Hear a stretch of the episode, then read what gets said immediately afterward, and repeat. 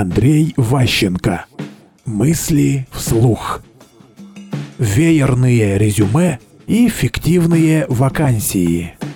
Работники наши обычно ленивые. Но ленивые не в том, что работать не хотят, а в том, что они считают, что продавать свой труд нужно максимально простым способом. Как, вот если вас уволили с работы, что вы делаете типично? Первый позвонили по друзьям. Есть что-нибудь там как бы из, из вариантов? Обычно, ну, быстро не бывает. Что-то может выстреливать, но маловероятно. Делаем следующее. Пишем резюме, находим все специальности, которые есть похожего названия, и зафигачиваем веером 300 резюме там в разные места. А потом ждем, когда нам звонит кто-то с той стороны и ходит на собеседование. Часто во многих компаниях те же хедхантеры, они сидят без работы.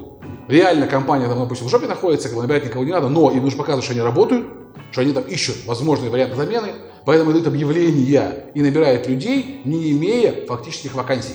То есть они просто имитируют некую бурную деятельность для того, чтобы показать, что начальство, как бы сказать, мы там функционируем, мы людей для вас ищем, у нас будет резерв там и так далее. Поэтому часто приходят на собеседование, а вакансии фактической нет.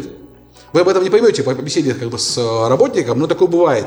И поэтому, когда вы поступаете таким образом, что вы а, как бы просто отослали резюме, у вас КПД очень низкий. Мысли вслух. Слушайте новые выпуски и ищите аудиокниги Андрея Ващенко на Литресе.